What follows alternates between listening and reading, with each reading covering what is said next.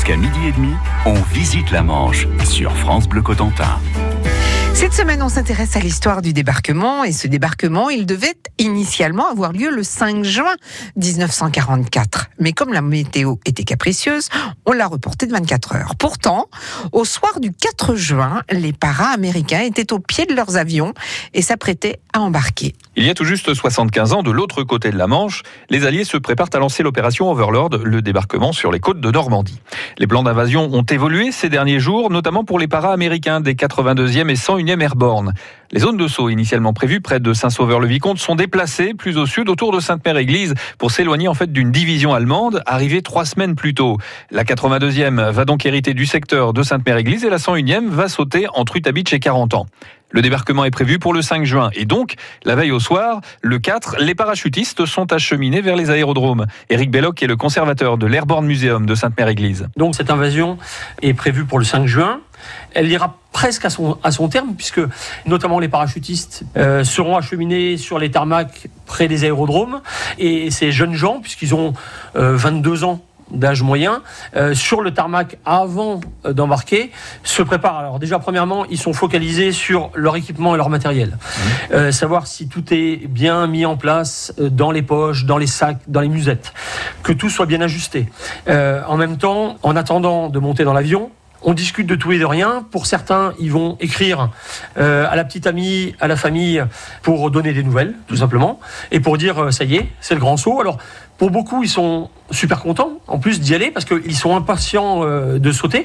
Mais alors, il y a déjà deux, choses à savoir, c'est que la, la 82e aéroportée n'est pas à son coup d'essai, puisqu'elle a déjà euh, participé à plusieurs opérations. Donc elle a, elle fait un débarquement en Afrique du Nord euh, au mois de mai 1943, et elle va participer à deux sauts opérationnels en 1943, c'est-à-dire au mois de juillet pour le saut sur la Sicile et au mois de septembre pour le saut sur l'Italie. Par contre, à contrario, pour euh, la 101e aéroportée, euh, c'est une division qui, jusqu'à présent, euh, était en formation, était à l'entraînement, et pour qui ça va être réellement le baptême du feu, la, la, Normandie. Donc ces deux divisions, psychologiquement en tout cas, vont aborder l'opération de manière différente. Mais ce soir du 4 juin 44, la mission sera reportée de 24 heures pour cause de mauvais temps sur la Manche. France Bleu, France Bleu Cotentin vous accompagne toute la journée. Vos infotrafics des conseils de nos experts, vous gagnez des invitations pour les plus beaux spectacles de la Manche et on accueille les associations qui font vivre notre département. Ben, je vous remercie pour euh, tout ce que vous faites euh, euh, toute la journée, tous les jours de, de la semaine à l'antenne de France Bleu, vous êtes parfait. France Bleu Cotentin, tous les jours, c'est votre radio dans la Manche.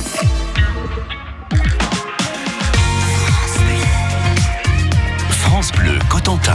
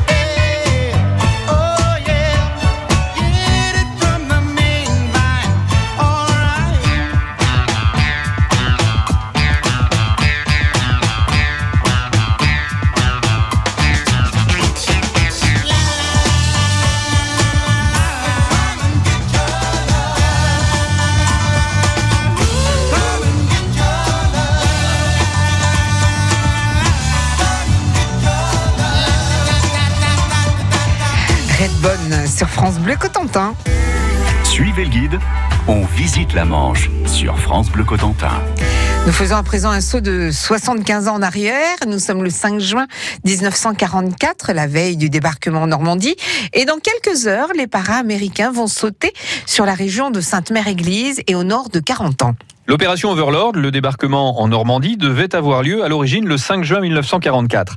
La météo en a décidé autrement et c'est le 6 juin, au petit matin, que les Alliés vont toucher le sol français. Pour les para-américains des 82e et 101e Airborne qui doivent sauter quelques heures plus tôt, dans la nuit, eh bien on recommence ce qu'on a fait la veille au soir, c'est-à-dire qu'ils sont acheminés vers les aérodromes, ils s'équipent et attendent de monter à bord des C-47 qui vont les transporter de l'autre côté de la Manche. Éric Belloc est le conservateur de l'Airborne Museum de Sainte-Mère-Église. À ce moment-là, pour euh, certains, comme c'est le grand saut, euh, l'administration militaire américaine va euh, faire en sorte de passer voir les gens qui n'avaient pas souscrit d'assurance vie mmh. pour leur faire souscrire juste avant de monter euh, dans l'avion euh, une police d'assurance pour faire valoir une somme de 1500 euh, dollars s'il leur arrivait malheur mhm. ce soir-là. Donc voilà, vous imaginez que les, gars équipés, le visage noirci, bardés de, de plus de 50 kilos d'équipement sur les épaules, à un moment donné sont soit pour certains en train d'écrire une lettre, soit en train de signer un papier euh, d'assurance vie. Mais, c'est ce qu'ils vont, euh, c'est ce qu'ils vont faire. Donc ils vont monter dans les avions et ils vont partir vers le Grand Saut. Euh, donc ces avions vont, vont traverser la Manche.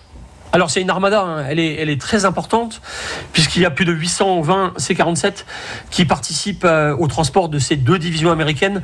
Ça représente plus de 13 000 parachutistes.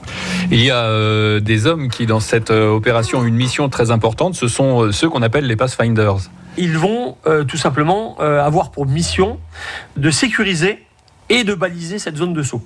Donc en fait, il y a une équipe, un binôme qui va mettre en œuvre une balise radioémettrice et cette radio va tout simplement euh, envoyer des ondes vers ces avions qui arriveront 30 minutes, grosso modo, après les Pathfinder. Mmh. Et elle a pour mission, en fait, de guider l'avion de tête vers la zone de saut. Alors ça c'est la théorie, hein, mais en pratique certaines balises seront perdues lors des largages, plusieurs ne fonctionneront pas et beaucoup de ces Pathfinder vont se perdre, voire seront capturés ou tués par les Allemands.